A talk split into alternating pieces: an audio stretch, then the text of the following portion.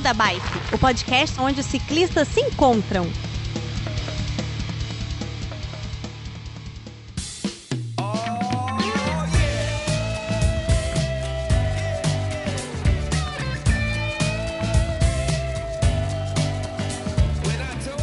Fala galera, fala ouvintes do Beco da Bike. Estamos aqui de volta com mais um episódio e confesso para vocês que esse tá, eu acho que vai ser o mais difícil para mim de gravar, porque desde quando a gente começou o Beco da Bike, eu morro de vontade de falar sobre esse assunto, que é o Audax, o randonnée, ou ciclismo de longa distância. É, eu tenho uma paixão por essa modalidade e conseguimos juntar um, um timão aqui para poder bater um papo com vocês sobre isso aí. É, junto aqui comigo no Beco da Bike a gente tem um Fio. Tudo bem, Fio? Tudo bem, eu ia fazer uma cantar uma musiquinha, mas agora eu estou com vergonha porque nossos participantes aqui hoje são muito importantes. Que bom. Ai, que bom que você tem bom senso ainda. Deixa pra lá. Deixa pra cantar musiquinha e pagar mico nos outros podcasts que você participa, porque o buraco é mais embaixo. Ah, desculpa aí então. brincadeira, brincadeira, gente. Por favor, convidados, não tô zoando aqui. Lá do Rio de Janeiro, um cara que já atravessou os Estados Unidos pedalando, já participou do Paris-Brest-Paris, sobe o Alto da Boa Vista todo dia pedalando, Nuno Lopes. Tudo bom, Nuno? Tudo certo. E aí, pedalou muito hoje já? Hoje já pedalei um pouquinho, cara. Deu umas três horinhas. Foi muito não. Tá bom, Queria mais. maravilha. Amanhã tem mais. Tá, todo dia, né? Não pode parar. Não pode, não pode. Lá das Minas Gerais, integrante do Inconfidentes Pedalantes, um grupo de Audax aí relativamente novo no cenário brasileiro, mas que já realizou uma série de, de provas aí muito interessantes e muito famosas. A gente tem o Andrei Golensky. Tudo bem, Andrei? Beleza, tudo bem. É assim que fala o teu nome mesmo, sobrenome? Golensky? Isso, isso mesmo. Andrei Golensky. Maravilha. E lá dos Estados Unidos, Nova York, ciclista urbano, conhecido pela tua bike fixa, conhecido porque levou a mãe para fazer um Audax. Foi a mãe ou foi a avó? Fala pra mãe, gente aí, mãe. Marco Gomes. Foi a minha mãe. Fiz um Audax com a Caramba, mamãe. bicho. E ela topou 200 km com você. Topou, cara. Ficou empolgadaça e adorou, adorou. Foi, foi sensacional. Não te xingou, não, né? não, não.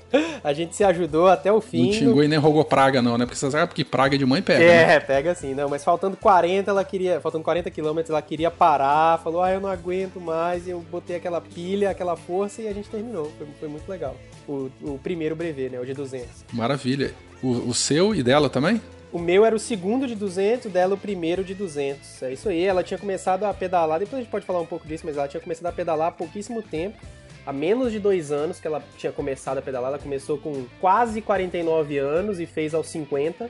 Então Caramba, foi um ano e pouco massa. aí de zero, ela é totalmente sedentária até fazer um, um Audax de 200. Eu fiquei muito, muito feliz, muito orgulhoso da mamãe, como se já não tivesse motivo suficiente para ter orgulho que da legal, própria mãe, legal, ainda tem cara. essa, né? Parabéns.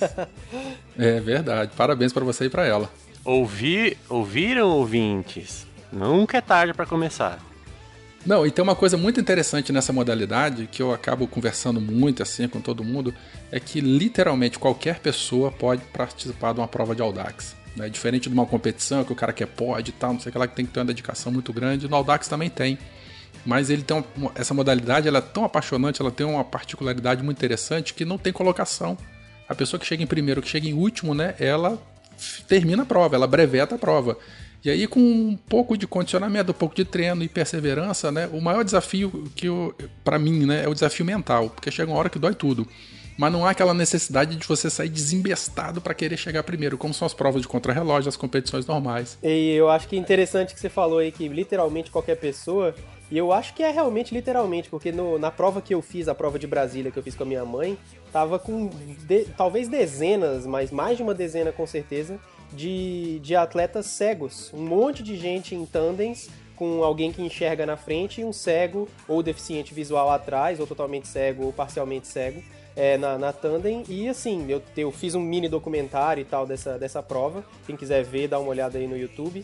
É, procura por Marco Gomes Audax, que você vai achar. E, e, tem lá os cegos pedalando, e eu troquei uma ideia rapidinho com um deles, então assim, muito, muito legal. Inclusive não é só para ciclistas, né? Porque no meu documentário tem um cara fazendo de patins. Olha que coisa louca. É verdade, é verdade. É, nessa modalidade tem umas outras coisas aí que nós vamos falar um pouquinho mais à frente. Não necessariamente é uma prova de ciclismo, na verdade é uma prova de deslocamento, né? Por tração humana. Mas a gente fala disso aí daqui a pouquinho. É, Marco, você que tá falando agora há pouco, é, assim, dois, três é, minutinhos, explica pra gente qual é a tua bicicleta. Qual, qual é a bicicleta que você pedala, se ela tem um nome, se ela tem algum apelido. Fala um pouquinho dela pra gente. Legal, eu pedalo uma bike fixa, é, hoje com o freio dianteiro, mas já pedalei muito tempo sem o freio também. É, fixa, campanholo no pé de vela, campanholo recorde pista, 47 dentes na frente, 17 dentes atrás, é, quadro Condor, que é um quadro inglês, uh, e um selim Specializer, das rodas, uma roda Condor qualquer, qualquer marca, uma roda Condor meio, meio ruinzinha. É, e é isso aí, bike fixa tem pouca peça de, de propósito, então basicamente é um pé de vela campanholo e um quadro Condor, que são as coisas realmente boas da bike. O resto é peças aí que eu fui, que eu fui juntando. É uma bike que eu gosto muito, que eu tenho muito. É minha companheira, eu só tenho uma bicicleta, o que é inclusive uma heresia para muito ciclista, mas como eu viajo muito, eu mudei recentemente para os Estados Unidos e tal, eu acabei ficando só com uma bike, sempre tive na verdade só uma bike, mas em vez de ir adquirindo outras, por saber que eu ia me mudar e tal, eu preferi não adquirir outras. E essa é a bike que eu faço tudo, essa é a bike que eu fui hoje pro trabalho, bem pertinho, então. Você até perguntou um para um dos participantes aí se ele tinha pedalado hoje, ele falou três, pedalei três horinhas. Se eu fosse falar, ia dar vergonha, porque eu pedalei 6 km hoje. Oi, 15 minutos para ir, pedalei 10 para ir, 10 para voltar. É isso aí. Muito bom. Ela tem algum apelido? Tem algum nome ou apelido da bicicleta ou não? Não, não tem. Nunca dei nome pra minha bicicleta. Eu, eu, não, eu antropomorfizei ela tanto assim ainda. tá bom, tudo bem. Andrei, e você? Conta pra gente aí tua, da tua bicicleta ou das suas, ou a que você usa com mais frequência. É, eu tenho quatro bicicletas, né? É, mas assim, eu tenho uma dobrável e uma bastante simples que eu comprei por 50 reais, estava encostada num estacionamento, que eu uso basicamente para quando eu vou para o centro, lugares mais movimentados, para resolver alguma coisa, eu preciso deixar amarrada na rua. Né? Eu, é a bicicleta do ladrão, né? Isso. As outras duas que eu uso para pegar a estrada, eu não tenho coragem de deixar amarrada na rua. Né? Eu tenho uma eu tenho uma, uma mountain bike bastante simples, Aro 26. É, foi com ela que eu comecei a participar do, das provas de, de Audax, Randonner. Né? É, sou iniciante ainda na, na, na categoria. Né? Comecei, eu fiz meu primeiro Audax em 2014 com essa mountain bike Aro 26 e até hoje só pedalei com ela. Né? Fiz o 300 de, de Rio das Ostras agora esse ano com ela também. E eu tive uma lesão no joelho há uns vai fazer dois anos agora, que eu precisei fazer uma cirurgia, e essa cirurgia deu uma complicaçãozinha, então eu tive um problema de osteonecrose no joelho, perdi um pedaço de osso, então uh, nesse fiquei um tempo parado, um ano, mais de um ano parado, e aí nesse tempo eu resolvi que eu fiquei parado, eu resolvi investir numa nova bicicleta, né? Como uma forma de me agradar e, e, e ter um horizonte de recuperação, assim. Porque a princípio eu achei que eu não fosse voltar a pedalar mais, né? É, aí Nossa, eu, que eu bom que conseguiu resolver aí, não? É, mas aí eu tô voltando aos pouquinhos, eu ainda tenho que tomar cuidado com a forma como, como eu forço, né? Porque a região ficou um pouco fragilizada, então dependendo do tipo de esforço, se a musculatura não tiver bem consolidada, dá umas microfraturazinhas no joelho e aí dói um pouquinho, né? Mas aí eu fiz um fiz um quadro, pedi um quadro Miyamura, eu montei uma híbrida agora, né, uma, uma híbrida Aro 700 com, com relação toda a alívio, né, é, 48 e estou pegando estrada com ela a partir, né, a partir desse ano, mas ainda não tive coragem de participar do primeiro Eu ia participar com ela nos 300 de Rio das Ostras, mas eu estranhei muito a diferença da geometria, né, da 26, da mountain bike 26 para ela, principalmente a questão do centro de gravidade que é mais alto, né, e como já estava com uma previsão de, de rajadas de vento muito fortes aí em Rio das Ostras, isso foi em maio, eu decidi ir com a mountain bike mesmo. E acho que foi a melhor coisa, porque realmente os ventos estavam muito fortes lá, eu não sei. Muito bom, já está acostumado, né? E no pedal longo aí, chega algum tempo que a gente precisa ter a bicicleta no maior conforto possível. É, a primeira vez que eu peguei essa, essa Aro 700 para poder pegar a estrada, eu senti aquele balanço das carretas, né? É, coisa que eu já não estava sentindo, né? Porque eu já estava acostumado com aquele centro de gravidade mais baixo da mountain bike, né? E aí, essa é a primeira bicicleta para a qual eu dei nome, né? Acho E que justamente Chucra. Chucra. Tem algum significado ou não? Eu acho que foi justamente por causa das primeiras vezes que eu andei com ela que eu achei ela um pouco difícil de, de domar. Eu acho que por essa mudança de geometria e tudo mais, né? Na verdade, foi mais uma dificuldade minha, né? De adaptação. Mas eu acabei botando a culpa nela e dei esse nome para ela. Tá bom, muito bem. Nuno, e você? Bem, eu tenho duas Cannondale, né? Tem uma Cannondale Synapse que eu uso mais pra prova. É, câmbio eletrônico, bem confortável essa bicicleta. E tem uma KD10, é, que eu uso mais pra treino. A Synapse é a, é a novidade, o nome dela. Por ser nova, assim, é, ser diferente pelo fato do câmbio eletrônico. A outra é a encarnação, porque na verdade essa bicicleta Anteriormente, o quadro rachou, aí eu ganhei outro na, na, na garantia, igual, sendo que não era a mesma. Então virou encarnação, essa daí. Muito bom, muito criativo. Da anterior. Maravilha. É, então tá bom. Galerinha, é, a equipe aqui do- do- da, da gravação devidamente apresentada, Felipe, solta a vinheta e bora pedalar. Vamos conversar sobre Audax e Randoneira. Beco da Bike. Coloque água na sua garrafinha, afivele seu capacete e bora pedalar.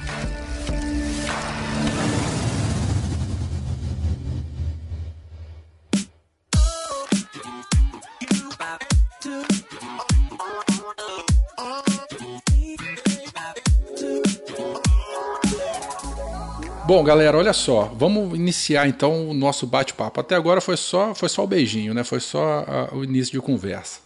Eu queria saber de vocês então, é, como é que vocês é, tomaram conhecimento da modalidade do Audax, né? E como que vocês começaram nela? Na verdade, eu inverti a pergunta aqui, né? Mas tudo bem, depois eu volto nela. Fala aí. Tá, mas como é que eu conheci o Audax, certo?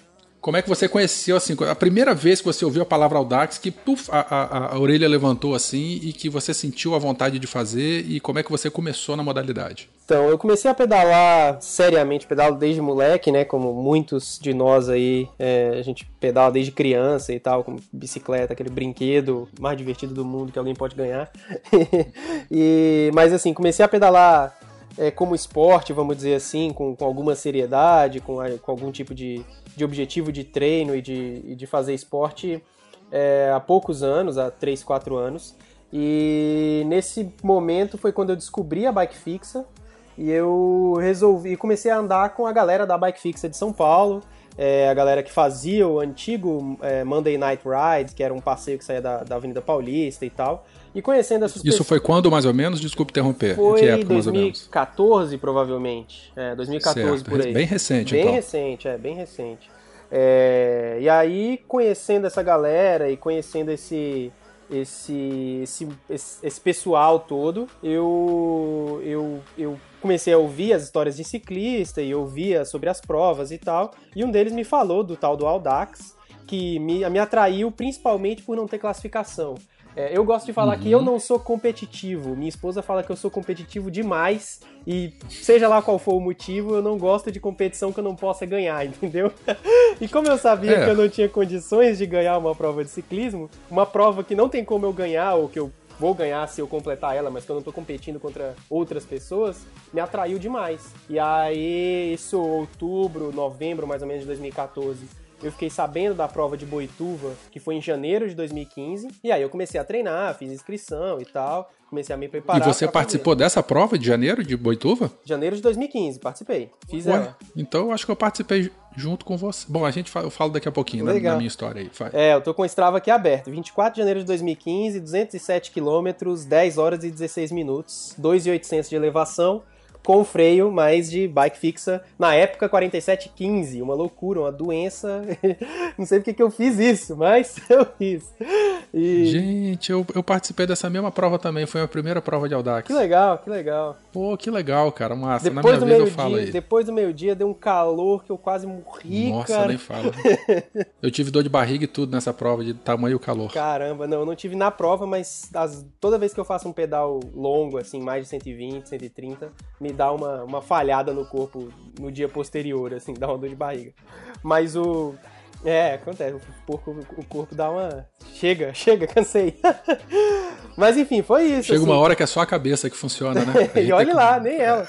É a mente só e pronto. É, é. E aí foi isso, cara. Então foi basicamente por começar a conviver com ciclistas da Bike Fix em São Paulo.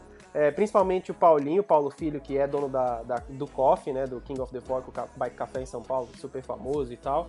É, ele é bastante meu amigo, ele é meio que meu mentor aí na- no ciclismo. E ele me contou, e aí a partir disso eu comecei a ir atrás e tal. E foi o networking com ciclistas que me fez. Networking com ciclistas me fez conhecer, e o fato de não ter competição entre atletas me, me atraiu a atenção e me chamou a atenção. Muito bom. Ô, Andrei, e você? Como é que você teve conhecimento da modalidade e como é que foi a tua, tua primeira prova aí e tal? Ô, Werther, posso só interromper um pouquinho antes? Claro. Eu acho que assim, tem muita gente que tá chegando agora e não tem ideia do que a gente tá falando. O que, que é o Audax? O Audax não é o time de futebol. Porra, que pergunta que você fez também, cara. Sabe que você sabe, não sabe responder? Porra, vocês, vocês é assim também. O Audax não é o time de futebol, né? Se vocês colocarem Audax aí, não, não, não é o Audax Rio, né? Mas o, o Audax ele tem a ver com um termo chamado audacioso, audaxioso, né? que foram ciclistas lá no finalzinho do século XIX que percorreram aí distâncias longas lá na região da Itália que receberam esse nome. E, e o Audax ele também é sinônimo do randonner, né? Ou randonner, eu não sei como é que fala, isso aí. Randonner, né? Que é um, um- o, o randonner significa caminhada, né? Randonner é o, é o ba- ba- backpacking, né? É aquela pessoa que faz o deslocamento. Só que nesse caso aqui na nossa modalidade é um deslocamento de grandes distâncias, tá? Em cima de qualquer veículo movido a tração humana. E aí que entra o que a gente já comentou mais cedo. Pode ser um patins, patinete, é, é, bicicleta tandem, né? aquelas bicicletas é, reclinadas, rebaixadas, o que for. É, inclusive o nome da prova, o nome da modalidade é randoneira apenas. E aí, popularmente, a gente começou a chamar tanto de Audax, que hoje ela é popularmente chamada de Audax Randonnée ou Randonnée Audax, mas o nome mesmo da modalidade francês e tal, e o clube francês e tal, é tudo só Randonnée, né? É verdade, é verdade. Mas a pergunta que eu faço é: vocês falaram que não é uma competição, certo? Mas é uma prova. E do que, que se trata exatamente? É, é um desafio pessoal, na verdade, né? Uhum. Você não necessariamente vai estar competindo com alguém, mas você vai estar principalmente competindo com você mesmo. O aumento da distância faz com que você aumente esse desafio a, a cada etapa que passa. É, 200, 300, 400, 600 e daí pra frente. É, a gente pensa no básico, que é a série randonia básica anual, mas ela não tem fim não, tá? Se vocês forem ver, é, os LRMs tem... Eu já cheguei a ver, não sei se ainda acontece hoje, mas já vi 9 mil na, na Rússia. E assim você, assim, para mim, é, o desafio para mim é não é tão é físico, você tem que estar bem fisicamente para fazer uma distância dessa, mas o desafio mental é o que me move no Audax.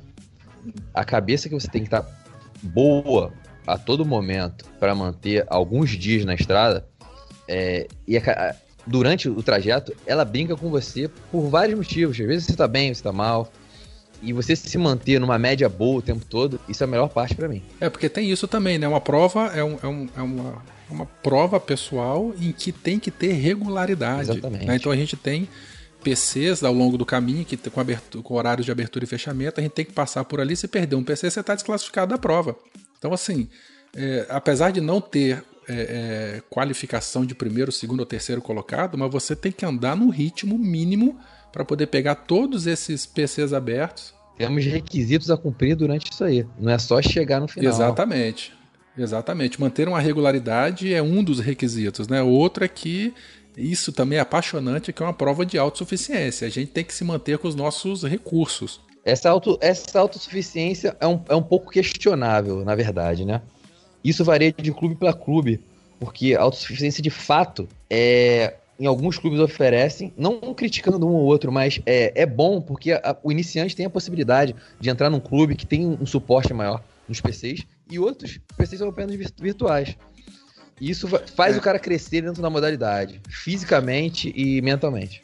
É, só falando um pouco desse negócio dos PCs, na minha primeira prova eu fiz sem nenhum tipo de apoio, mas nos PCs tinha lá paçoca, água, parei nos postos de combustível para comprar eventualmente alguma coisa que eu precisasse. Já na minha segunda prova, que foi a prova em Brasília com a minha mãe, o meu pai ficou de carro de PC em PC, ele não acompanhava a gente, mas ele todo PC ele tava lá porque minha mãe precisava de medicamento, medidor de pressão, minha mãe foi acompanhando a pressão o tempo inteiro, porque ela tem problema de, de coração. Então a gente foi monitorando a pressão dela de, de PC em PC. Mas, entre outras coisas, no meio do caminho ela tomou lá o medicamento que ela precisava, não pela prova, né? Era a hora dela tomar o medicamento todo dia e tal. Então, tudo isso, é, meu pai foi, meu pai dirigiu 200 quilômetros de PC em PC. Ele tava com uma picape pra, pra gente, uhum. exatamente para dar esse apoio que não era um apoio acompanhado, mas houve essa diferença entre as duas provas que eu fiz, só falando um pouco aí pra, da minha própria experiência. Sua mãe fez de fixa?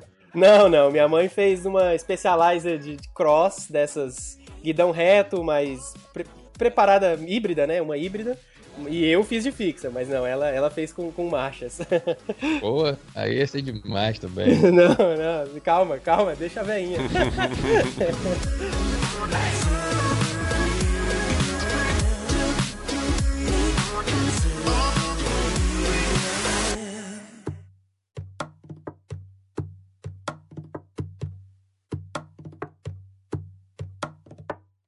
talvez seja interessante comentar, né, agora que a gente está falando um pouquinho a respeito do que, que é a modalidade, é porque geralmente o que chama a atenção da gente, foi o que me, chamou a atenção também a primeira vez que eu, que eu resolvi participar de um, de, um, de um brevet, é a questão da distância, né? Uh, então essa é a primeira característica que eu acho que a gente, que qualquer pessoa que participa de um Audax é, percebe, né, ou, ou, que lhe chama atenção. Mas à medida que a gente vai participando, ou no meu caso que a gente vai organizando as provas, a gente vê que o, o, o, mais importante, né, o, o, o charme ou o que é legal nessa modalidade não é nem tanto mais a distância. Né, são as, todas as características que a gente coloca em jogo né, um, para um ciclista, justamente por conta da questão da autossuficiência, que ela pode ser mais relativa ou menos relativa, né, dependendo aí de como são as características, seja dos próprios clubes ou seja dos organizadores, na medida em que eles eles vão percebendo quais são essas qualidades que têm que ser colocadas em jogo. Aqui no caso do Inconfidentes Pedalantes, em Minas Gerais, a gente, como a gente é, promove as provas aqui desde 2015 apenas, e uh, a gente está fazendo conhecer a modalidade entre os ciclistas, o que a gente tem tentado fazer é, desde, desde então é tentar promover provas, organizar provas que exijam mais de cada característica em determinado momento. Né? Então, se a gente pega, por exemplo, as provas de, de, de BH mesmo, né? elas são provas com que para a gente tem uma altimetria não tão, não tão alta, uma altimetria média, esse último agora foi em torno de 3.200, mas existe bastante não, navegação. Não é altimetria alta, tá, gente? 3.200. É, aqui, é, aqui, é. Aqui, é, aqui foi a altimetria média mais baixa que a gente conseguiu no 200, foi em Governador Valadares, que foi 2.100, 2.200. É, mas uh, a gente existe bastante na navegação. Né? É... Mas, uh, des desculpa interromper aí, mas essa altimetria é em quantos quilômetros? Em Esse, 200, no caso, foi em 200. 200 quilômetros e 3K de altimetria. É, tipo, ó, tranquilo. Tranquilo. Não é, tra não é tranquilo, não, não é, mas não. a gente não tem muito como escapar né, aqui na região disso. É, uh, então, assim, a gente vai exigir um pouco mais de navegação em uma, um pouco mais de força para subir. Tem, a gente explora também as regiões uh, com seus climas diferentes, locais mais quentes, locais mais frios. Né? É, e a gente também organiza provas com mais apoio e menos, menos apoio. Né? Então, em BH mesmo, a gente costuma fazer dois brevês de 200, um em que a gente tem os PCs, justamente para dar um suporte ao pessoal que está conhecendo.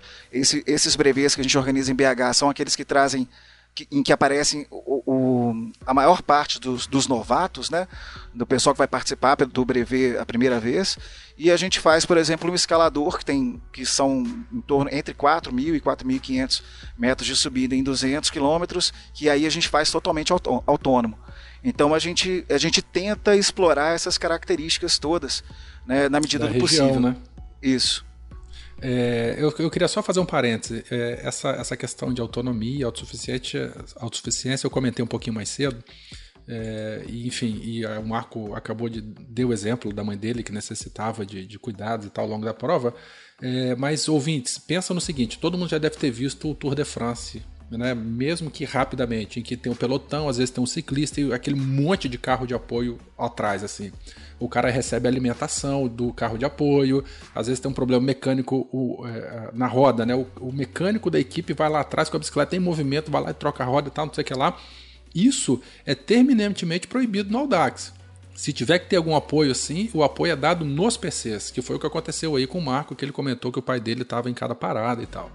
Né? E se tem algum problema ao longo do caminho, ele tem que ser resolvido pelo atleta, pelo competidor, por conta própria ou pedindo auxílio para alguém que também está participando da prova. Foi nesse sentido aí que eu comentei que né, uma das características da competição é essa, da autossuficiência.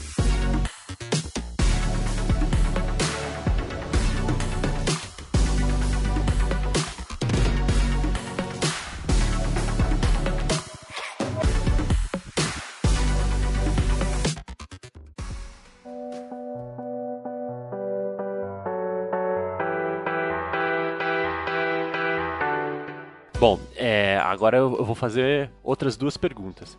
Eu estou fazendo o papel do, do ciclista que não sabe de nada. Você está fazendo o papel de host, cara, porque eu agora aqui eu também quero ser entrevistado, porque eu tenho um monte para falar também, ô Bonitão. então tá bom. É o seguinte, eu já, já fui atrás do Audax, várias vezes eu já tentei é, me inscrever e tudo mais, mas sempre a causa um imprevisto do tipo eu fui atropelado, ou então de... É um belo imprevisto, ou um péssimo imprevisto. É... É, ou então alguma viagem que eu preciso fazer de última hora e aí eu não posso fazer inscrição, coisas assim. Mas tem muita gente que está escutando agora e não sabe. É, vocês estavam falando de PCs e quilometragem e tudo mais, então eu tenho duas perguntas para todos agora. Primeira, o que são PCs? Segunda, é, se eu quiser, eu posso fazer um Audax de 1.200 km logo de cara?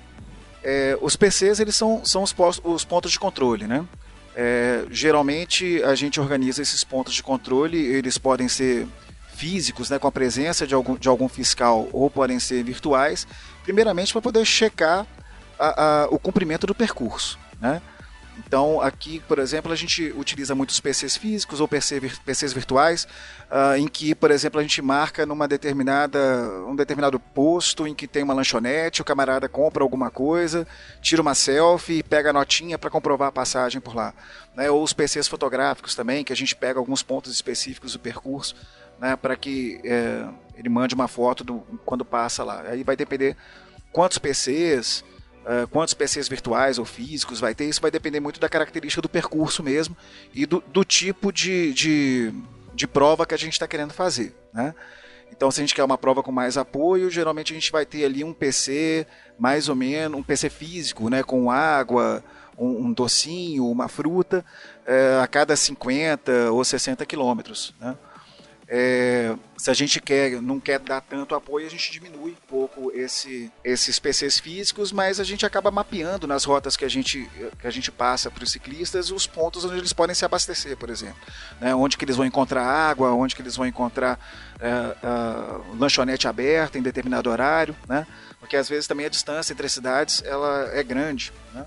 Uh, talvez na, aí na região de São Paulo, do Rio, eu não, eu não sei como é que são as distâncias entre cidades. Aqui na região mais sul-central de Minas Gerais, você anda uns 20, 30 quilômetros, você consegue chegar de uma cidade para outra, mas se a gente subir um pouquinho mais, a gente fez até um reconhecimento numa prova de 600 que a gente acabou descartando, a gente chega a pedalar 100, 120 quilômetros sem encontrar algum lugar de apoio para o ciclista.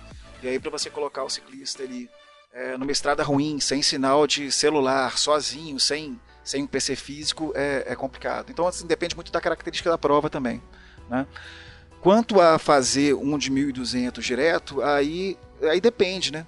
Uh, se a gente for pensar naquelas provas que são homologadas pelo Audax Clube Parisien, que é quem, quem credencia os clubes né, para poderem promover os BRMs, os Brevet Randonneur Mondial, que são essas provas de 200, 300, 400, 600 quilômetros, uh, que são a série, né, e mais os de 1000, né, 1.200 para frente, é, para você participar da Paris-Brest-Paris, que é promovida pelo Audax Clube Parisien, você precisa completar a série.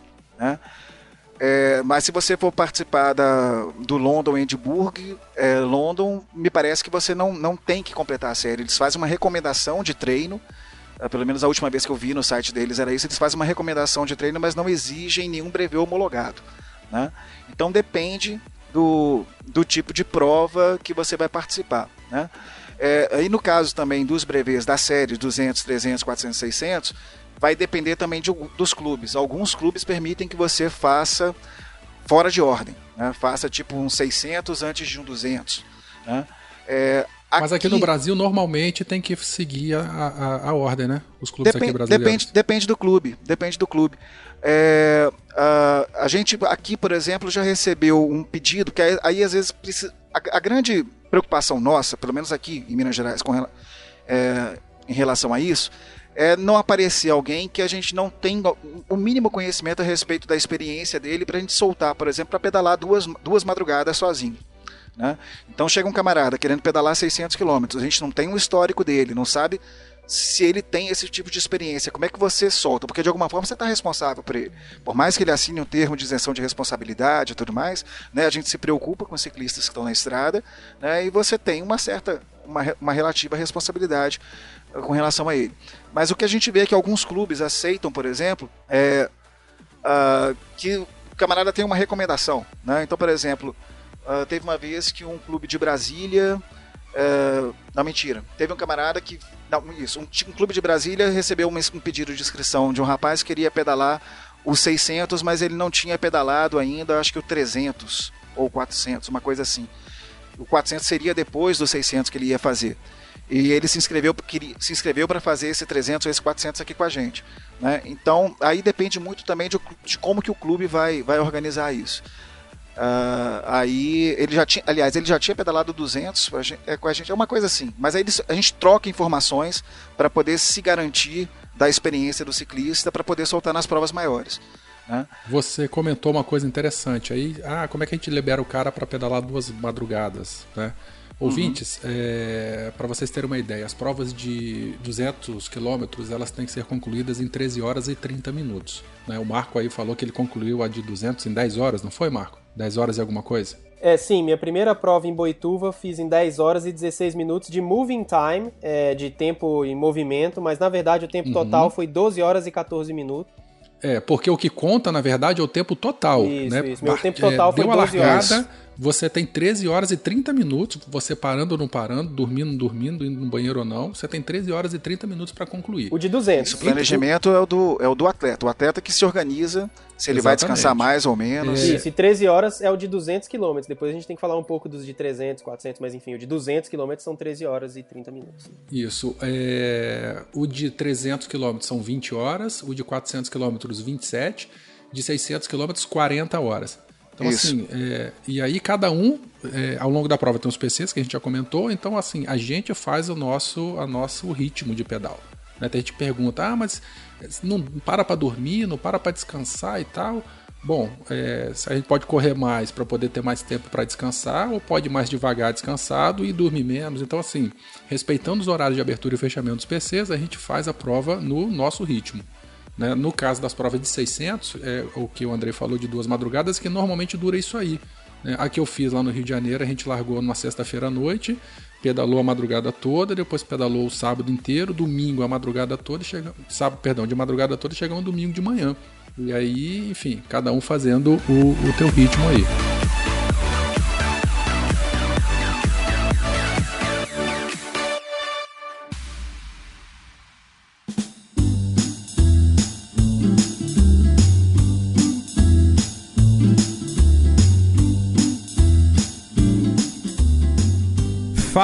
Fala, meus queridos bequeiros e bequeiras, estamos aqui, ou melhor, estou aqui para mais uma sessão de e-mails e recadinhos do Beco da Bike. Alguns lembretes para vocês, ajude o Beco da Bike no Padrim e no PayPal. Os links estão em todas as postagens dos episódios do Beco da Bike. Entrem lá, deixa o seu um real, já faz muita diferença pra gente, já ajuda muito. E participe também do nosso grupo no Facebook, o Bazar do Coração. Se você ainda não sabe como funciona, lá é um grupo onde você coloca os seus artigos encalhados aí, seus produtos de bicicleta que estejam parados aí de algum tempo, que você não usa mais. Você coloca lá e caso alguém queira e não seja da sua cidade, ele paga o frete, você envia. Vamos começar o ano aí já fazendo uma boa ação, ajudando quem precisa. No Facebook, só digitar Bazar do Coração vai aparecer, você solicita para participar e caso alguém esteja doando algum artigo que você queira, só entrar em contato com a pessoa e a hora que receber coloca uma fotinha lá. Várias pessoas já receberam coisas que estavam precisando, então entra lá você também e faça parte do nosso Bazar do Coração. E agora eu vou ler o e-mail aqui do Bruno Souza. O Bruno diz: Olá, bikers. Sou bancário e advogado e moro em Gurupi, Tocantins. Estou enviando esse singelo e-mail para elogiar o trabalho de vocês e dizer que nunca pensei que ouviria um podcast sobre ciclismo enquanto andava de bicicleta. Minha bicicleta é uma BTT e ele diz aqui que só aprendeu a diferenciar os tipos de bicicleta por causa do podcast. E também falou que antes ele andava de bicicleta só para fazer um exercício e perder as calorias. E depois que teve sua moto surrupiada, teve que começar aí de trabalhar com a bike. Então, meu amigo Bruno, existe males que vêm para o bem, na é verdade? Então que você continue pedalando aí, escutando o beco da bike e que apesar dos 40 graus que fazem aí, o exercício diário proporcionado aí pela bicicleta vai te trazer uma qualidade de vida bem melhor. Valeu pelo contato aí, cara. Grande abraço e continue nos mandando mensagens aí. Valeu. E o Derley Santos comentou lá no nosso post do Deviante que, o, que a iniciativa do Bike Ange merece uma cesta de elogios e que ele tinha receio de perguntar, mas agora ele sabe o porquê é tacar na vovozinha. Ô Darley, tenha vergonha não, cara. Você sabe tudo que a gente conversa lá no grupo do Telegram. Se tiver alguma dúvida e outras pessoas também que tiverem dúvidas e quiserem participar lá do grupo, eu já falei, cola lá que a gente fala de várias coisas, inclusive de bike. Valeu, obrigado pelos comentários aí. É, você é um cara bem presente no nosso post aí, tá sempre comentando. Obrigadão mesmo. E para finalizar, entre em contato com a gente nas redes sociais. É tudo Beco da Bike, bem facinho você achar. Ou se você preferir pelo contato arroba becodabike.com.br. Mande pra gente lá suas dúvidas, reclamações, sugestões de pauta, contatos, elogios e também presentes. Se quiser mandar presente pra gente, é só entrar em contato lá que a gente recebe seu presente com o maior carinho. Vamos voltar pro episódio aí, galera.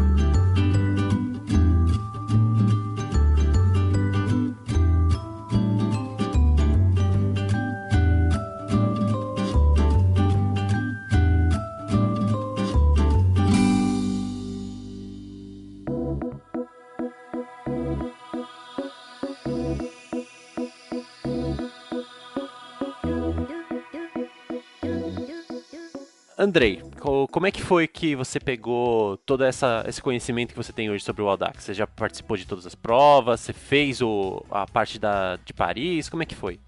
Não, não, eu sou, eu sou iniciante há muito tempo, né? Eu fiz só até o 300. É, eu, na verdade, eu, eu, nunca pensei em pedalar longas distâncias, não. Né? Eu sempre fui um ciclista é, de comute, né? É, eu, desde novo, eu resolvi não tirar carteira, não ter carro, resolvi me locomover pela cidade a pé e, de bicicleta, eventualmente de ônibus. Uh, então eu usava a bicicleta mais para me locomover para o trabalho, no bairro, alguma coisa assim. Por volta de 2013 é que eu comecei a pegar a bicicleta, encontrar alguns grupos e, e fazer trilha, alguma coisa assim. E aí conversando, né, nesse bate-papo que a gente que vai acontecendo durante o pedal, a gente você vai ouvindo um, um falar de Audax, e aí vai despertando a curiosidade e ao longo de 2013 eu fui procurar conhecer um pouco mais, mas assim, na minha cabeça só tinha mesmo essa questão da distância, sabe?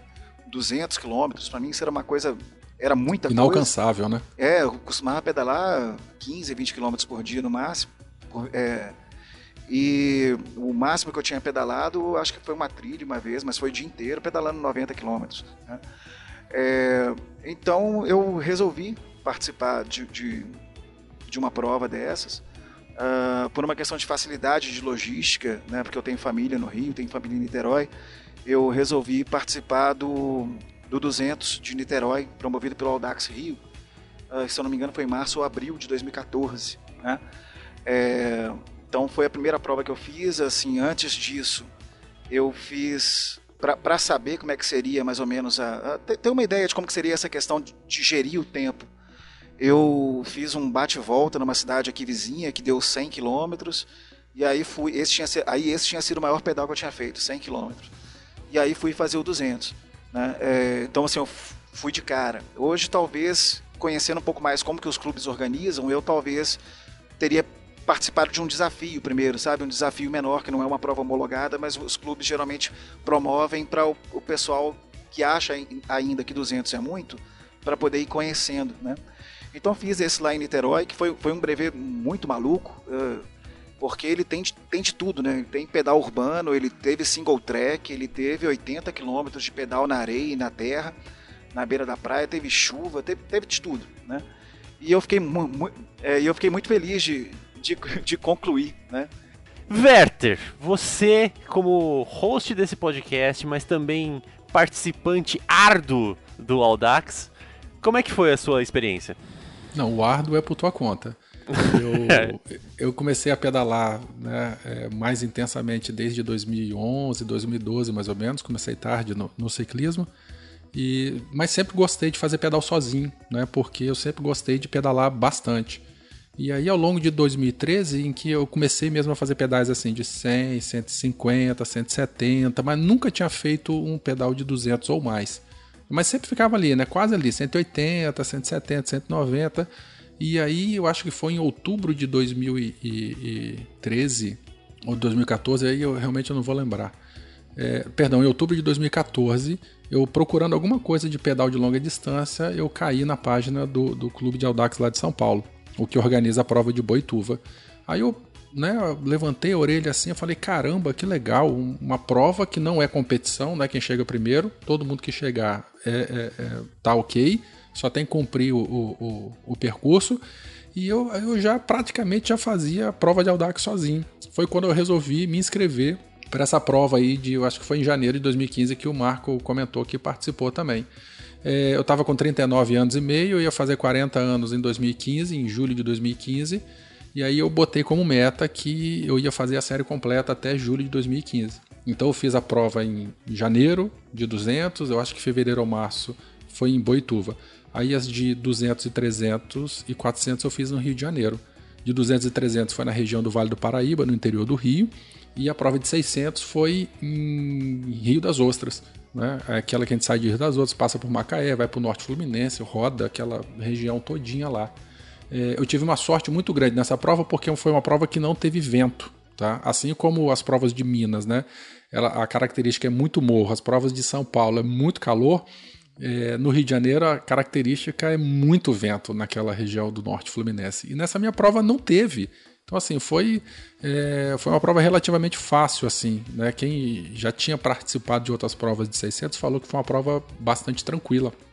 E nesse ano, em 2015, é, teve a competição na França, o Paris-Brest-Paris. É como se fosse assim a Copa do Mundo do Audax. Né? A cada quatro anos, os super randonneurs se reúnem lá em Paris para poder participar dessa prova. Então teve muita gente que precisava fechar a série é, para poder ganhar, é, ficar é, qualificado para ir para Paris fazer a prova. Então foi assim, foi uma prova de 600 que teve muita gente participando. Então assim, foi uma pessoal de São Paulo, pessoal do sul do país, do Espírito Santo só tinha eu, mas muita gente de Minas, e foi uma, uma sinergia muito gostosa por conta desse evento. Mas basicamente essa é a minha, é minha, minha vivência no Audax. É, tô... Tá aí uma informação que eu não tinha. Eu não sabia que, que a prova de Paris era só de 4 em 4 anos. Eu achei que era todo ano lá. Não. Quem vai falar disso aí bonitinho é o nono. Já que você chamou o Nuno, Nuno, e você? Qual é a sua experiência com o Audax? Bem, comecei a fazer em 2012, né, o Audax. Na verdade, eu pedalava mais objetivo de treino, esporte, quando comecei na faculdade em 2000. Só que, que eu fazia outros esportes ao mesmo tempo e não, esse não era a prioridade. É, sou formado em educação física e comecei, como o Berta falou, que eu subo todo dia à vista, porque eu tenho. Eu trabalho com isso hoje. Eu trabalho com treinamento em ciclismo e comecei um projeto em 2012, no mesmo ano que eu fiz o Audax. No ano seguinte, é, eu fiz o Audax Urbano, foi o primeiro. É, no ano seguinte eu não consegui fazer, eu gostei bastante, mas eu não consegui encaixar a série. E voltei em 2014. Voltei na mesma prova que o André falou, nessa prova que foi Niterói Saquarema. É, lá misturava asfalto e terra, tinha de tudo. Foi uma prova bem legal. E lá, é, aí que começou a minha história no na verdade. No dia anterior à prova, normalmente os clubes fazem um, um briefing, né? Pra falar como vai ser a prova e às vezes leva alguém mais experiente pra falar do que já fez. E nessa vez foi o Maurício Helma, aqui do Rio, foi falar do Paris-Brest.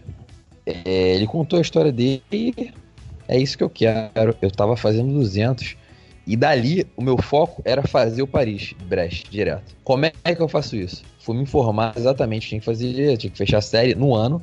Você tem que ter a série no ano, não adianta ser super randônia antes.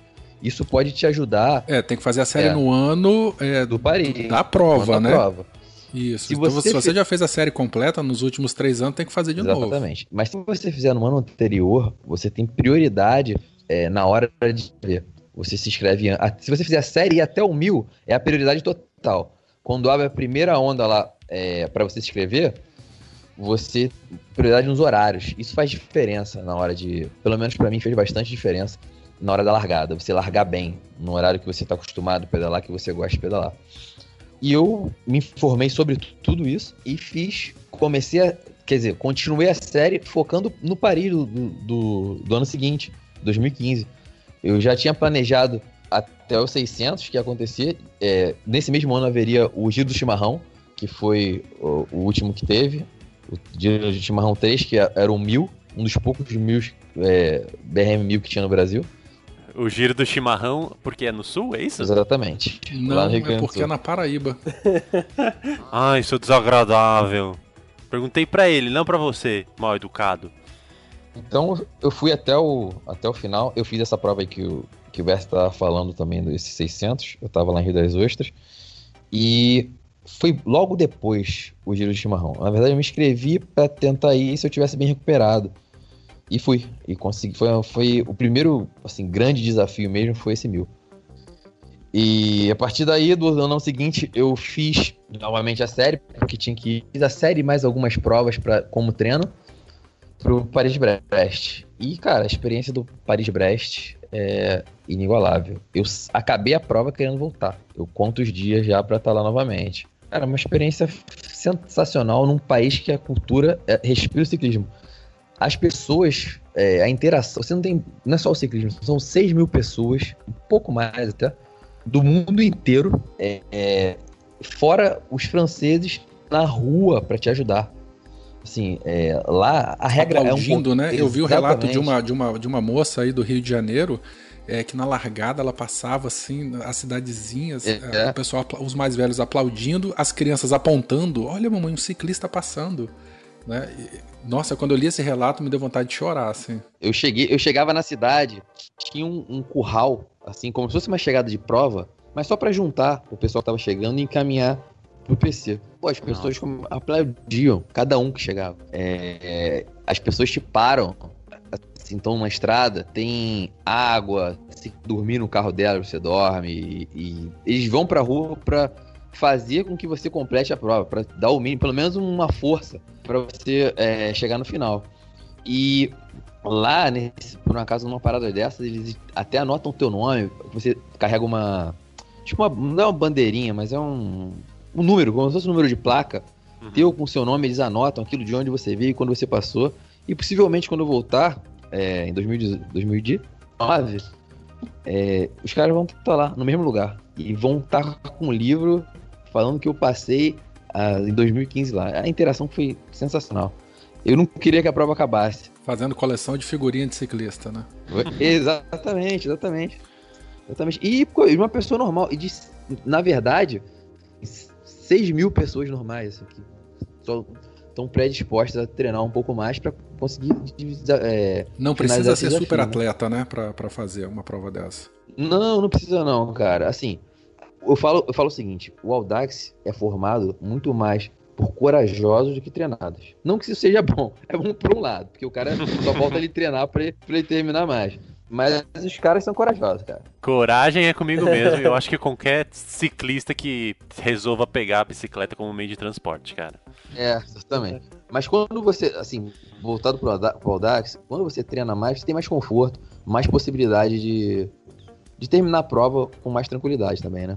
Só um comentário sobre o Paris-Brest-Paris é que nesse ano de 2015 é, teve uma pessoa que na época morava no Rio, hoje mora em São Paulo, chama Bibi, e ela fez de bike fixa, é, de bike fixa, foi e voltou às 90 horas, deu 93 a ela no caso, é, e fez a série inteira de 200 a 600 a 1200 com bike fixa.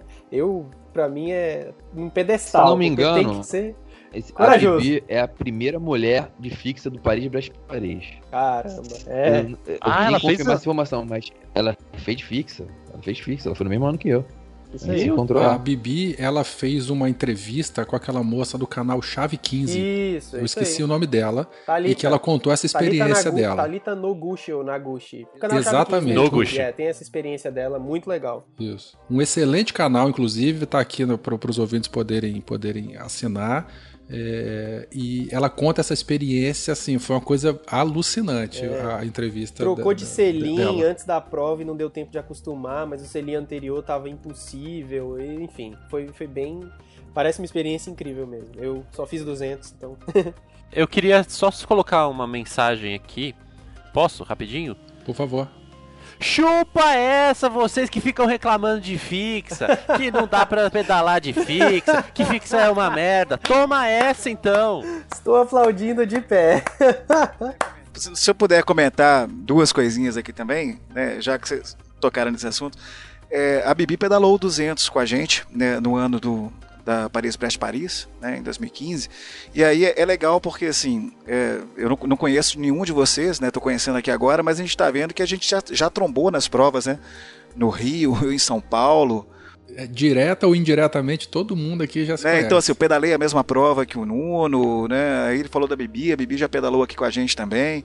Né? Você já pedalou em Boituva aí com, com o Marco. Então a gente, a gente vai criando uma rede também de ciclistas assim pelas cidades, né? É, isso É- é, é muito, muito legal, legal. cara. Como se fosse uma irmandade, Isso, assim, né? é muito legal mesmo. E a outra coisa é essa questão da fixa, né? Porque você pode pedalar com qualquer bicicleta e a gente assim, vai ouvindo histórias as mais variadas. A gente tem um brevet aqui que a gente faz que é o escalador. É numa região mais montanhosa aqui em torno de BH mesmo. E teve o Túlio que ajudou a fundar o clube com a gente em 2015, que ele ele participou, ele não completou por pouco ah, de dobrável. Aro 20 subindo quase 4.000 4.200 metros. No finalzinho que ele tomou um tombo, furou o pneu e aí não, não conseguiu completar a prova, mas foi por pouquinho. No Paris Brest tinha um cara de Brompton. Se não me engano, é aro 16. É menos que 20. Pois Claro. é, a gente encontra de tudo, cara. É, a gente tá falando muito de Paris-Brest, galera, porque assim, como eu comentei agora há pouco, é como se fosse a, a, a, a Copa do Mundo, né, do ciclismo de longa distância dessa modalidade. Não é a única, existem outras provas na Inglaterra, nos Estados Unidos, né, e outros países e tal, mas essa assim é a mais tradicional. Só pra vocês terem uma ideia, todo mundo já ouviu falar do Tour de France. Ele começou em 1903. O Tour de France foi uma dissidência do Paris-Brest-Paris. Né? O, o, o PBP, que a gente fala, né? Ele surgiu em 1891. Então bota aí, sei lá, uns 10 anos antes do, do, do, do Tour de France. É a prova era mais competitivo na época. Era uma prova competitiva, não era um Audax. Exatamente, mas aí, é, como ela aceitava cicloturistas, a galera começou a entrar em peso, né, para poder participar nessa pegada de concluir, né, sem necessariamente correr atrás de um pódio. Só que aí, ao longo do caminho, o pessoal decidiu meio que separar, né, então acabaram formando, né, ou, ou inaugurando, estabelecendo, me fugiu a palavra aqui, o, o Tour de France. Então o Tour de France, apesar de ser antigo, ele é mais novo do que o Paris-Brest-Paris. Daí essa, essa questão né, tão tradicional dessa prova, que é o que quase todos os ciclistas de longa distância aí almejam participar uma vez na vida. E para piorar a situação, ou deixá-la mais especial, ela acontece então a cada quatro anos. E não é qualquer um que chega lá, você tem que ser qualificado. Para se qualificar, tem que fazer a série completa que a gente já comentou. No ano anterior.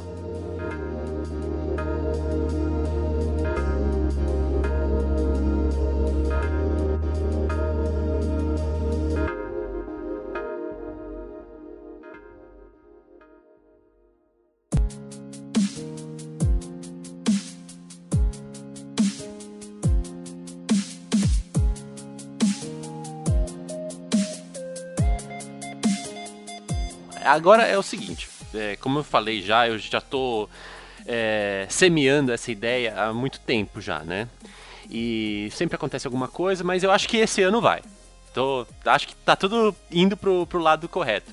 A pergunta que eu faço é: o que, que eu tenho que fazer para me inscrever nessas provas e qual que é a preparação ideal para elas? Vocês acham que eu, pedalando por dia, é, cerca de 30 a 50 quilômetros é o suficiente ou teria que ter um treinamento mais exigente? Ah, eu estou muito entusiasmado a entrar para um Audax, para um, um randonneur, né, para fazer o Paris ano que vem.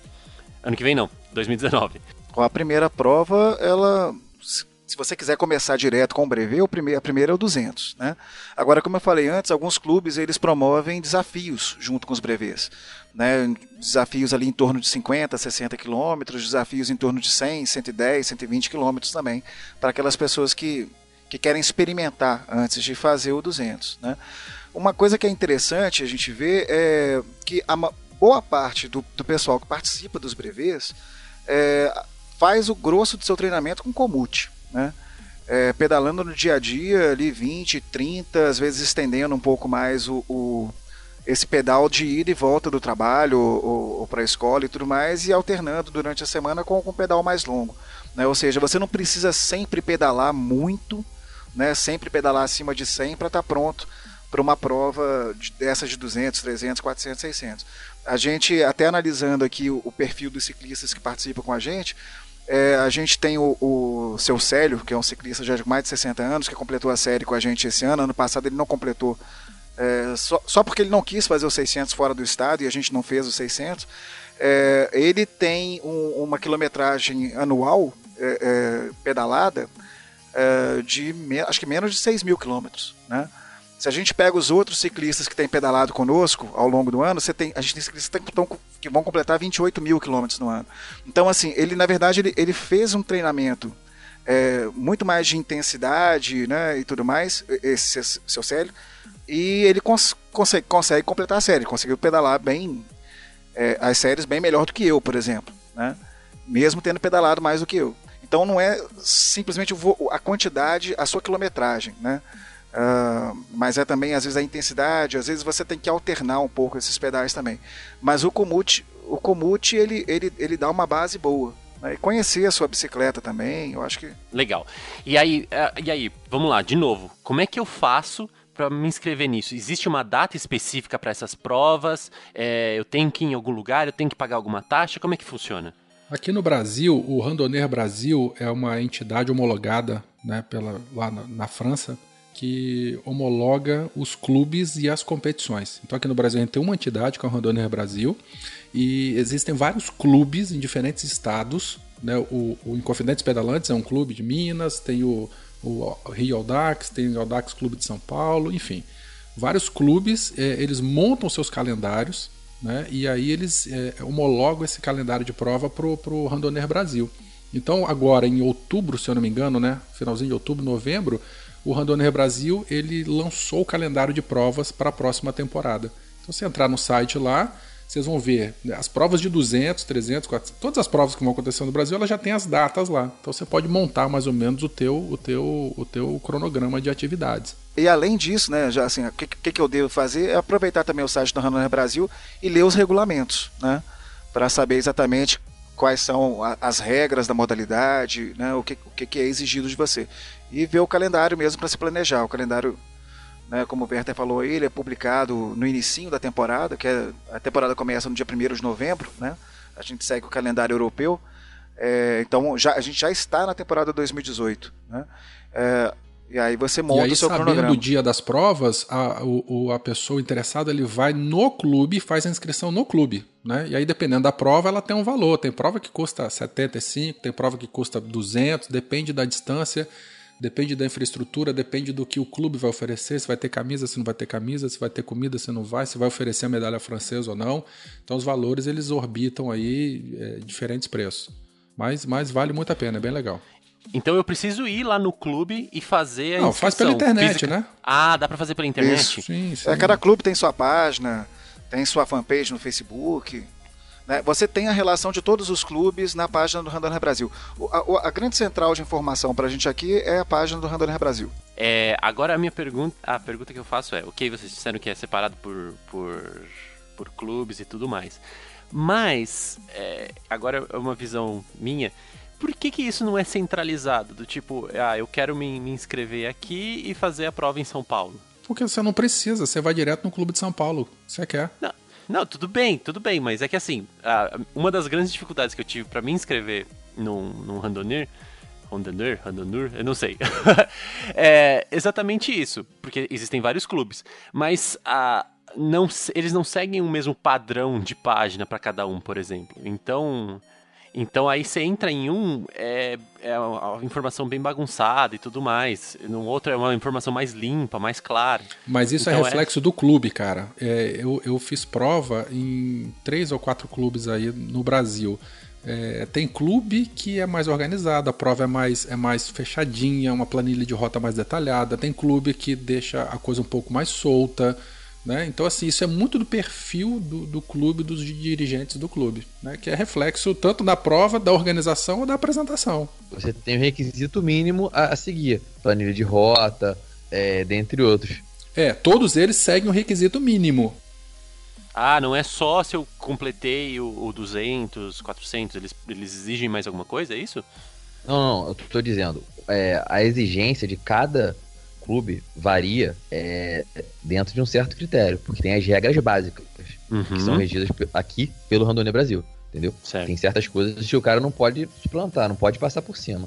Tem, a- tem uma base que todo mundo tem que seguir. A partir daí, aí uns são mais autossuficientes, tem um apoio melhor dentro do PC e assim vai variando. Você comentou de coisas obrigatórias, eu acho que seria interessante a gente comentar. Né? A velocidade mínima, a velocidade mínima 15 km por hora, o que reflete naquele tempo máximo de prova. É, todo atleta, em qualquer hora da competição, ele é obrigatório a vestir um, um- alguma um colete refletivo, né? Ou alguma. É colete refletivo que fala mesmo, né? Ou aquelas fitas refletivas É, de dia ou é de noite. isso é, é um. É para BRM. Na verdade, lá no Paris-Brest, isso é, obrigatório à noite. Aqui tem uma, umas regras peculiares do Brasil, que a gente usa é, até por causa da nossa segurança, né? Que é bem diferente da Europa. Então, é, esse uso constante do, do colete aqui é necessário e, e regra. Lá no, no Paris-Brest, a gente poderia usar só quando as condições de vis- visibilidade fossem é, comprometidas. Chuva forte, noite. Uma outra coisa, a iluminação, né? Dianteira, traseira, tudo certo. Isso Tem tem- clubes. E tem que ser farol mesmo, não pode ser aquele, aquele sapinho, não. A perereca, né? Que eu costumo falar. Tem que ser farol a partir do ilumina mesmo. 200, o, o obrigatório é capacete, colete, o farol e a lanterna traseira. Né? Aí a partir do 300, além desses equipamentos, é obrigatório também aquela manta de emergência. Para alguns clubes, né? No Rio de Janeiro, por exemplo, não precisa, mas aí em São Paulo, no Sul, em Minas também é. É, a, maioria, a obrigatório. maioria dos que eu conheço, ela é obrigatória, principalmente porque o camarada vai pedalar de noite, né? E a gente, às vezes, tem muita variação de temperatura. A gente já viu aqui, a- na madrugada, muita gente precisar usar. Principalmente na hora que desiste, ou às vezes até vestindo por baixo da, da roupa, quando as temperaturas aí estão próximas de zero.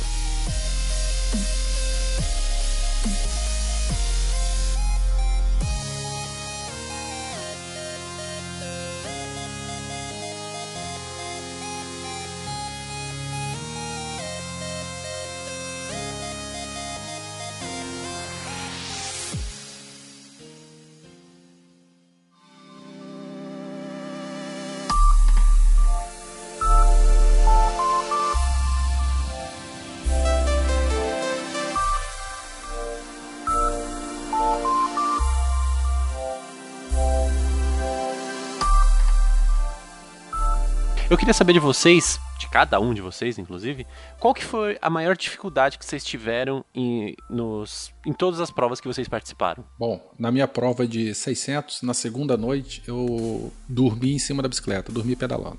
What? Na, Quê? na primeira Como? noite eu. É, cara, eu fiquei igual um zumbi pedalando. Na primeira noite eu, sei lá, fechei o olho durante uma hora, na segunda noite durante umas duas horas, mas naquela madrugadinha assim, 5 e meia da manhã, de 5 e meia, 7 horas da manhã, é, eu, eu, eu com tanto sono, tão cansado, que eu, eu tava pedalando com mais dois assim, eu fechava o olho, ficava no automático e assim, eu entrava num estado de, de sonolência, um torpor assim. é, principalmente nas retas, né? Tem, tinha umas retas enormes lá no Rio de Janeiro, e eu entrava meio que no automático, e o meu rendimento começou a cair demais, começou a cair muito, minha velocidade assim baixou assustadoramente. E aí eu pedalei assim vários quilômetros, não conseguindo abrir o olho. Eu parava, me batia, é, jogava água, é, me alongava e todas essas paradas, o meu rendimento piorava cada vez mais. Até que eu cheguei numa cidadezinha lá, louco para tomar um, um, um, energético, alguma coisa assim para disparar o sono, para espantar o sono. Foi quando me ofereceram uma cápsula de cafeína. Aí eu tomei a cafeína, ó, o sono foi embora. Aí, Não, ó, uma ó, droga, ó cara. Ó o doping, ó o não, doping. Não, é, não é doping. Eu tomei 400mg de cafeína, o sono foi embora assim, em dois segundos, e aí eu consegui segurar legal, meu ritmo aumentou e eu consegui terminar a prova a tempo. Eu tinha é, 40 horas, acho que eu terminei em 36 horas ou 37 horas, assim. É, mas essa madrugadinha e começo do dia da segunda noite para mim foi o pior momento, porque apesar de, inclusive porque era perigoso, né, que eu pedalava de olho fechado assim, o risco de bater, o risco de ser atropelado, o risco de, de bater no cara do lado era muito grande. Mas foi bom, foi bom, foi ruim, mas foi bom. Recomendo para todo mundo. E você, você que, você que teve dois, duas provas diferentes aí, o que, qual que foi a dificuldade em cada uma delas? Cara, para mim, que faço de fixa é a subida, sempre. Sempre que eu tô no pé de uma subida, que tem aquela montanha na minha frente, e logo antes de fazer a primeira prova, eu vi um texto sobre como lidar com subidas de fixa e tal, e em ciclismo em geral, e uma das coisas era que você não pode olhar para cima é, para tentar saber onde está a subida, porque você nunca sabe. Então, um jeito de você saber onde está a subida é tentar detectar coisas da geografia que denotam o fim da subida que é normalmente uma antena de uma antena dessas de celular ou o, o, uma construção, um negócio assim. Então, se você olha para cima e, e você não consegue ver a subida, é até pior do que você, por exemplo, detectar que tá lá na ponta tem uma, uma antena de celular e você sabe que é para lá que você vai. Porque pelo menos você sabe onde tá, entendeu? É muito doido isso, é, é esquisito, é contraintuitivo. Porque por mais que a antena esteja longe, e ela tá longe, é difícil, a minha perna tá mole agora só de lembrar de, uma, de uma das antenas que eu lembro de ver nessa prova de Boituva, é melhor isso do que você olhar para cima e ver uma subida infinita, porque é isso que o efeito dá, né? O efeito é quando você tá no pé da subida, que a subida vai para cima assim, tem uma curva e você não sabe onde ela vai. E isso tirava ainda mais a minha motivação. É, não sei se é porque eu faço de fixa, eu nunca pedalei outro tipo de bicicleta como eu pedalo a fixa, assim, nunca nunca fiz provas nem nada disso, mas para mim a subida é um negócio complexo e também eu hiperaqueço muito fácil. Acho que por suar pouco, eu suo muito pouco biologicamente, eu suo, não, não sou daquelas pessoas que não sua nunca, mas eu suo pouco e talvez por isso, eu não sei, eu hiperaqueço muito fácil. E quando eu começo a hiperaquecer, foi no caso de Boituva, por exemplo, é, não tem muito o que eu fazer. Eu paro, jogo água na Boituva, por exemplo, minha água acabou duas vezes e eu parei depois, né, que a água tinha parado, que eu já tinha estava pedalando há um tempo sem água, eu consegui achar postos de combustível para reabastecer, mas o, a, a, água acabou duas vezes porque eu ficava jogando ela na nuca, porque eu hiperaquecia muito fácil. Então essas são duas dificuldades que foram similares tanto em Boituva quanto em Brasília, que é subida. Brasília não teve muita subida, Brasília foi um brevet fácil, foi um brevet de 1.600 metros, então bem, bem tranquilo aí. Mas o de Boituva teve 2.800, foi bem mais difícil. Então a subida de Boituva foi um negócio que me, me moeu, me moeu, foi difícil. eu, eu, gostaria de dizer que eu te invejo por você não transpirar tanto, porque eu super aqueço e transpiro demais. Aí perde toda a forma. água e piora, né? É, e ainda é, passa então, mal, né? É, não, passar mal eu nunca cheguei a passar mal, mas eu não aguento aquele monte de suor que, que eu tenho, mas é paciência. Eu passo, eu passo mal, eu fico e... tonto, eu fico tonto, o chão começa a mexer, igual se estivesse num barco, é muito doido. Não, não, tonto eu já sou já, então não tem problema. mas, mas uh, e a outra coisa que eu gostaria de dizer é que você odeia a subida, mas eu odeio mais ainda a descida difícil. mas, mas beleza. Eu, eu também acreditaria que a descida é muito pior. Nossa, Você eu, não pode nossa. soltar? É, não pode soltar, não pode soltar, realmente. Mas eu, eu, eu sofro mais na subida ainda, mesmo com a descida. E principalmente depois que eu. Acho que é porque eu comecei a pedalar sem freio. Agora que eu tenho freio, a descida na verdade é fácil, porque eu comparo com quando eu não tinha freio, que era pior ainda. Agora eu tenho freio, é, é fácil. Mas realmente você não pode, não pode, não tem banguela, né? Você desce, desce mexendo as pernas. Fica 200 km de, de giro. Mas eu já vi os loucos lá soltando o- a perna né, da, da pedaleira e o, e o- o pé de vela girando sozinho, e é. depois entra lá fazendo aquele compasso, trava e continua. Eu fiz muito Aquilo é disso, fiz doideira. muito disso em Boituva. Fiz muito disso em Boituva. Ah, eu, eu botei um freio na, na frente da minha fixa justamente por causa das descidas aqui de São Paulo, porque não dá não. E Andrei, qual que, qual que foi a pegada com o seu? Eu acho que foi agora nesse 300 de Rio das Ostras que foi a- o, o vento. né? É, de- an- quando eu fui participar do de Niterói em 2014, eu sempre eu, eu achava que pedalar no litoral ia ser mais fácil do que pedalar por aqui por conta da altimetria menor, né? Eu falei que aqui, por exemplo, o nosso, nosso 200 ele tem uma altimetria mínima que a gente consegue aqui em torno de 2, que é aqui na região de BH em torno de 2,700, mais ou menos, e o 300 de Rio das Ostras agora eu fiz, foram 800 no total, mas a gente vê que é, é bastante diferente, cada prova tem a sua característica, né? E o vento, sinceramente, eu preferia pegar a subida, porque o, o vento dessa vez em maio, cara, foi, foi horrível. Você tinha hora que você pedalava e eu olhava ali pro velocímetro, eu não saía de 8, 10 km por hora. É desesperador, né, pedalar contra o vento. Desesperador. E na volta, né? E aí você chega no PC do- no meio da prova e torcendo para você chegar antes do vento virar, né? Porque tem isso também, né? Quem, quem participa ali Cara. É porque às vezes pessoal- pega vento contra na ida e na, na volta, ida na né, volta. cara? Em 2014 isso aconteceu comigo em Niterói, mas dessa vez não. Eu consegui pegar o vento a favor na volta, mas também não dava para você desenvolver muito, porque choveu a prova inteira. E tem certos trechos ali da estrada desse, desse percurso de Rio das Ostras que tem muita panela na, na estrada, né? muito buraco que enche de água. Então você tem que pedalar muito atento e desviando que você não sabe o que que é poça ou o que que é o que que é buraco, né? É, tem, muita, muita gente fazendo comida, né? Por isso. É, vai ver, Tem- vai ver que é isso. Ah, É, mas, cara, mas o foi uma vento, mas o vento realmente me pareceu uma, coisa mais difícil de lidar do que a subida. Nossa, e, e você, Nuno? O que que, que, que pegou em- na- nas, suas, nas suas provas?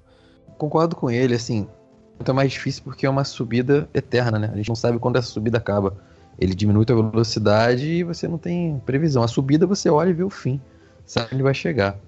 É, mas eu acho. é, toda prova vai ter essa dificuldade. E isso é um atrativo, na verdade, né? Uhum. É, Nós ciclistas tempo- somos retardados, é. né? A gente gosta de, de dificuldade. É, exatamente, exatamente.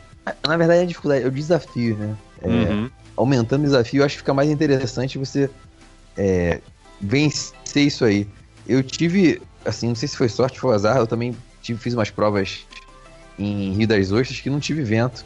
E o que o Werther falou, é, não tive vento como tem normalmente. Lá um vento que te joga para 8, 10 por hora no plano. É, é chato a hora, né? Mas, pô, vencer isso é, é- é bem legal. Então o maior problema seria uma subida com vento contra. É isso que vocês estão querendo Na dizer. chuva. Na chuva. Na chuva. De fixa. De madrugada. Com o sol batendo na duas- sua não, cabeça de madrugada tá. na chuva, quente, chuva, de cozinhando. à noite. E sem água. Você pode escolher chuva de madrugada ou aquele sol de duas horas da tarde. Nossa. É, isso é que é bem legal, cara, porque eu tava conversando com, com o André Schettino, que é um dos organizadores aqui, né? E ele é, tem o blog até onde deu pra ir de bicicleta, né? É, Ele já participou com a gente aqui um episódio Isso. de cicloturismo. Isso, isso. É, a gente conversando, a gente pedala junto aqui de vez em quando. A gente é muito doido, cara, porque numa, numas provas dessa você, você submete o seu corpo a um monte de coisa no mesmo momento, sabe? Você tá ali no mesmo dia pedalando num calor de 40 graus, às vezes o asfalto ali re- refletindo um calor de 45, 48 graus. E aí você chega depois de madrugada num frio quase quase a zero, né? Então é calor, é chuva, é vento, é frio, é tudo no mesmo pedal. Você comentou de, de extremos aí, só fazendo uma vírgula aqui, ouvintes, é, é, quem faz a série completa, né, 200 600 na, na minha humana, recebe o, o título em homologação de super randonneur, mas existe uma variação, né, ou uma outra submodalidade, eu não sei qual, qual o nome seria, que é o super randonneur permanente.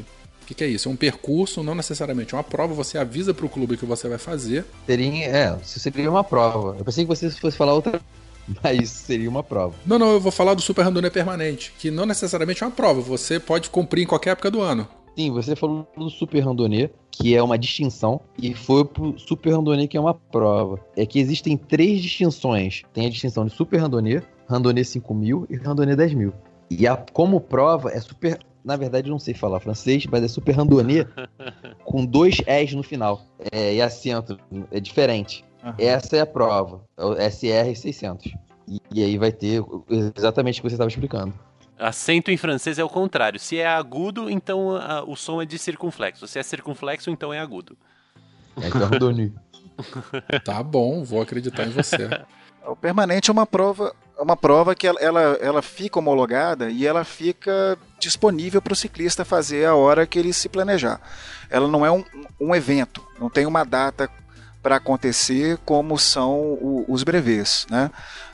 As principais características da, da randonnée permanente é, com relação ao, ao percurso é que ele tem né, 600 quilômetros, ah, podendo variar aí, acho, se não me engano, acho que até 620 ou 615, né? e no mínimo 10 mil metros de, alti- de altimetria. Então é uma prova de, de subida mesmo. Né? É, o ciclista ele faz essa prova totalmente autossuficiente, né? ele comunica ao clube, aí ele vai receber as informações do clube a respeito dos.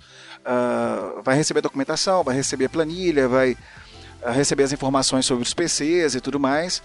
Ah, e aí ele vai, faz a prova, manda a comprovação depois para o clube e tendo feito dentro do tempo mínimo, aí ele recebe né, a, a certificação. Esse tempo ele aumentou esse ano, né, porque o Super Randonnée permanente, ele era um, esse 600 ele era feito em 50 horas, até na categoria Randonnée. Né, é, esse ano ela passou para 60, em função em grande parte disso que o, que o Nuno, o, o Werther falou, né, de você dorme em cima da bicicleta, às vezes pedalando. Então, assim, tinha uns relatos bastante perigosos dessa prova, porque você pedala ali direto e é, e é muito puxada essa prova. Então a gente tem muitos relatos do pessoal que participa e dorme realmente em cima da bicicleta, e como é muita subida, muita descida forte também, isso é bastante perigoso. O Audax uh, Clube Parisien resolveu alterar então a norma e agora passou para 60 horas. Ainda assim, 60 horas é um tempo. Que- é, é um, é um tempo razoável para fazer essa prova. Né? Assim, para vocês verem o nível de dificuldade né, dessa altimetria, o 600, um, BR, um BRM né, de 600 comum, ele são 40 horas para você completar. Esse com 10 mil de altimetria no mínimo são 60 horas, em função da dificuldade. Lembrando também que essa prova não é permitido apoio nem no PC. Em momento nenhum, você pode ter apoio. É assim, Completamente solo, né? solo não, você pode ir acompanhado de outra pessoa que Não, esteja não, sim, sim, fazendo é- a prova, é- mas Você vai com outra Você pessoa, mas você não tem externo. apoio. É, agora, é, outra coisa. Ele f- tava falando aí sobre o ter aumentado, era a partir de 50 horas, né? Porque aumenta, se não me engano, é uma hora a cada 500 metros de então acima Isso. de 10 mil nessa Isso. prova. Mas é, isso pode ser visto por outro lado também. Não só é, é, ter aumentado por ser difícil. Na verdade, ela pode ser aumentada para ter ficado mais difícil ainda. Porque Uhum. você pode jogar 15 mil, 20 mil dentro de 600.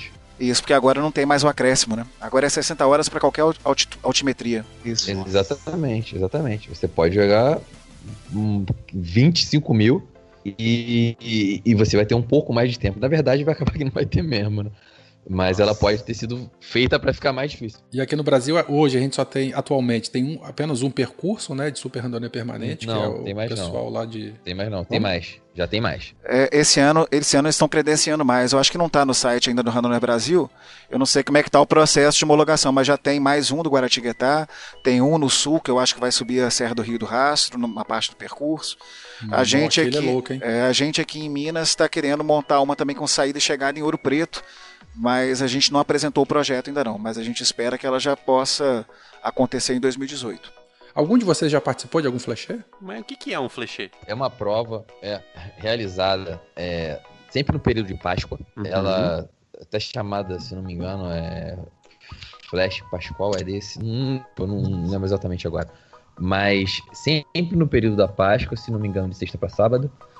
E, e você tem que percorrer o mínimo de 360 quilômetros em 24 horas.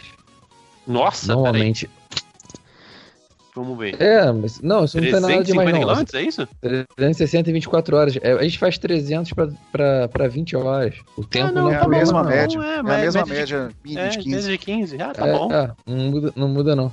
É, é, e você tem que fazer isso em equipe. A- o grande desafio é você fazer isso em equipe. É, você tem equipe até de 5 pessoas, tem um capitão que organiza, e tem que chegar de 5, tem que ser até 5, e tem que chegar no mínimo 3. E a equipe tem que ser mista, né? Também. Não necessariamente. Não, não precisa, não. Não precisa não. precisa Eu não. pensei, em algum momento eu pensei que tivesse que ser misto, A obrigatoriamente. minha foi. E você fez o, o flash aonde? No, em São eu Paulo mesmo? fiz São Paulo, fiz São Paulo. Fiz um. Dá trabalho, cara. Dá trabalho. É uma prova trabalhosa pra quem faz, porque a gente tem que mapear. A gente tem que fazer o, o que um clube faz normalmente e submeter isso à aprovação. Normalmente os clubes não aceitam o mínimo, né? Eles colocam um pouquinho acima, é justo até, porque para ter uma margem de segurança e você tem que pedalar essas 24 horas. É, se você passar, chegar antes, você continua pedalando até acabar. E ela tem uma característica interessante porque é um, é, ocorre na Páscoa, né? Na, na próxima Páscoa. É, o clube organiza, então assim, as equipes elas se direcionam ao mesmo ponto. Então pode ser. Exatamente. né, se tiver uma galera em São Paulo, vem gente do, do norte de São Paulo, do sul, do leste, então todas se direcionam para um único ponto. E a ideia é chegarem todas na mesma hora ou muito próximo, né? Para que depois ocorra a confraternização no domingo de Páscoa. Né, e como se fossem várias flechas apontando Flechas, assim, exatamente. local. Direção a um lugar. Mas essa parece ser mais legal, inclusive. É, deve ser punk, né, cara? Eu nunca participei, não. Eu queria ver. Parece que vai ter um no Rio de Janeiro aí. Eu queria tentar montar ter. equipe aqui do Espírito Santo pra poder ir pra lá. É, aqui, Pra sair aqui- aqui do norte. aqui em Minas vai ter também. O, local da chegada vai ser em Itabira. Alguém aí quer comentar mais alguma coisa? Que acha que, que vale a pena falar, comentar?